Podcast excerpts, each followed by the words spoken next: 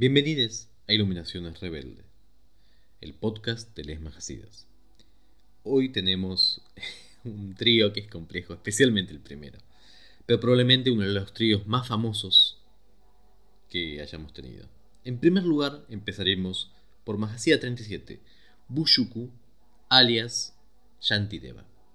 Ahora, quiero hacer una aclaración muy importante antes de comenzar. Shantideva es probablemente una de las figuras más adoradas y más conocidas del budismo mahayana. Yo mismo he traducido dos textos de Shantideva que he publicado en el sánscrito y aparte es esencialmente la base de cuánta enseñanza mahayana uno puede haber, especialmente su texto del cual yo traduje el Bodhikariyavatara que he titulado El espíritu del despertar. Pero, sin embargo, también hay tradición en la cual aparece como un Mahasida. Y no solo como un Mahasida, sino como un Mahasida bastante agresivo y violento. Simplemente quiero decir, si uno está siguiendo, por ejemplo, las increíbles enseñanzas de su santidad el Dalai Lama sobre los textos de Yantideva, y Yantideva monje, que es probablemente el histórico y es probablemente quien haya escrito el Bodhikaya Vatara, va a resultar muy extraño al Yantideva Mahasida. Pero bueno, así son les Mahasidas, polivalentes, ambiguos, y siempre liminales. Empecemos la historia de Bushuku. Bushuku, o Shantideva, de ahora más Bushuku, más corto, era un Kshatriya, esencialmente un guerrero.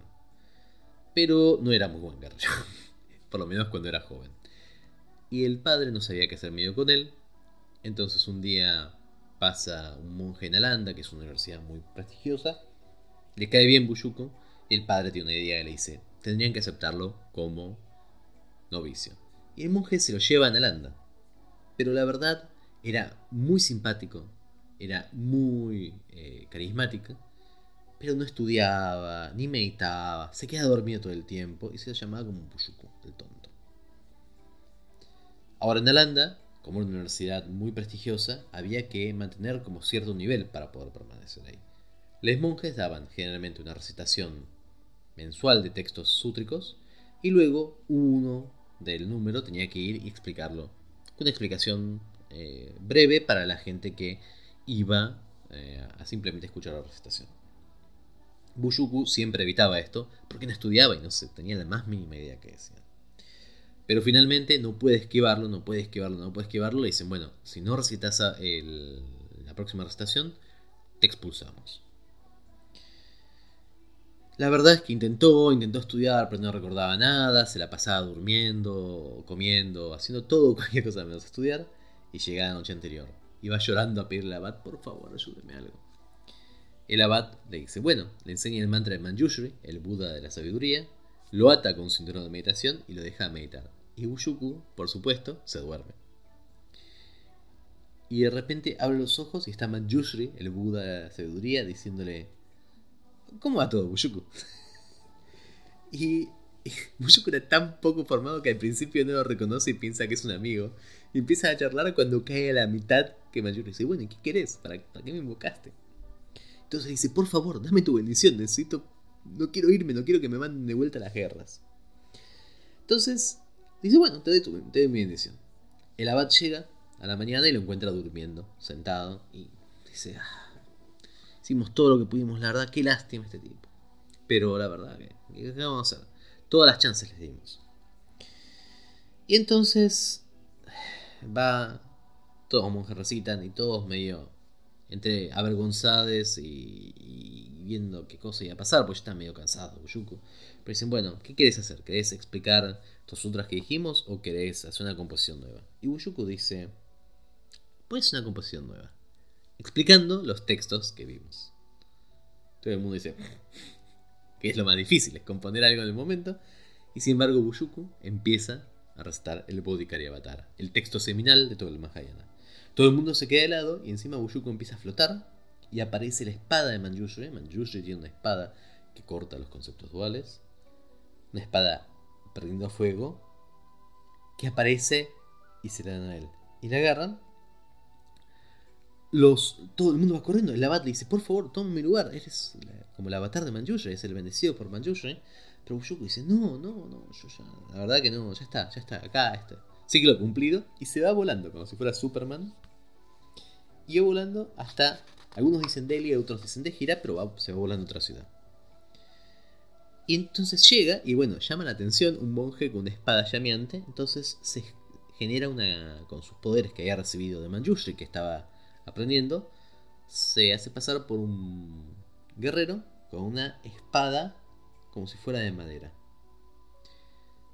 Y dice, bueno, ¿qué hago ahora?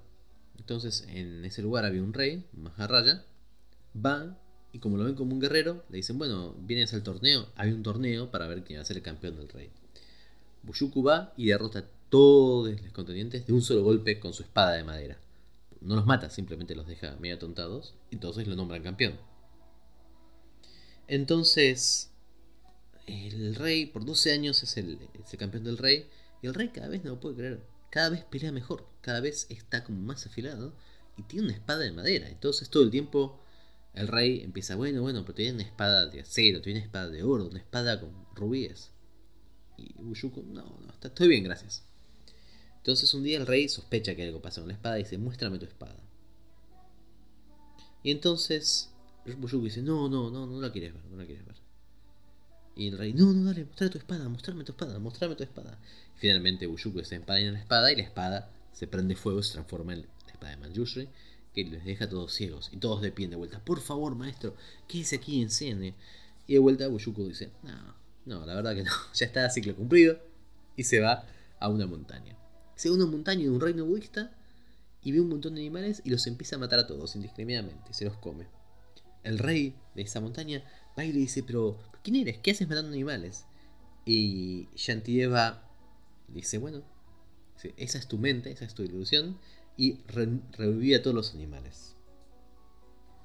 El rey y todo el séquito se quedan helados y entienden que ya ahora directamente, que esta es una persona que es un gran majacida, y Shantideva canta. Estos animales que maté, en el principio no vinieron de ningún lado, en su oración no permanecieron en ningún lado, en el fin no fueron destruidos de ningún pedazo, desde el comienzo los objetos y fenómenos no existen realmente. ¿Cómo puede ser real entonces el matar y los muertos? Mirad, teniendo aún compasión por los seres vivientes, Bushuku ha dicho esto. Y con esto Bushuku marca que obtiene Mahamudra, porque lo que explica es esencialmente una explicación más larga de el texto del Prajna Paramita Hidraya, el Sutra del Corazón, donde dice no existe la vida, no existe la muerte. Y luego de esto parte ahora sí a la tierra de las Dakas. Nuestro segundo Mahasida, Mahasida 38, es el rey Indrabhuti, una persona importantísima porque es esencialmente uno de los primeros tántricos humanos. Era el rey de la mitad tudiana su par era el rey Yalandra. Indrabhuti tenía una hermana, una hermana hermosa y muy sabia, Lakshminkara, que era muy buena practicante yógica. Ambos dos, Lakshminkara y Indrabhuti, eran discípulos de Kambala, el Mahasita. Indrabhuti había prometido que su hermana se iba a casar con el hijo de Yalandra, pero como no eran budistas, Lakshminkara rompió el compromiso